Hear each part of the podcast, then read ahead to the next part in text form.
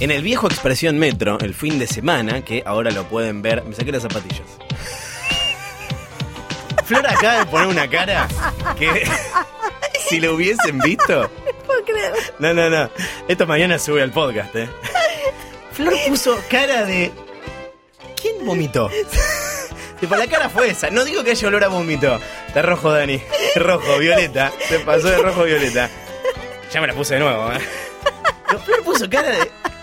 ¿Quién destapó? ¿Quién, puso, ¿Quién abrió una cloaca en el medio del estudio? No sabía que era Es eso. como, como cara de, viste, como está llorando, Dani. Está llorando. Está, llor- está llorando en serio. Es que Digo, de golpe era un olor a como lácteo ácido.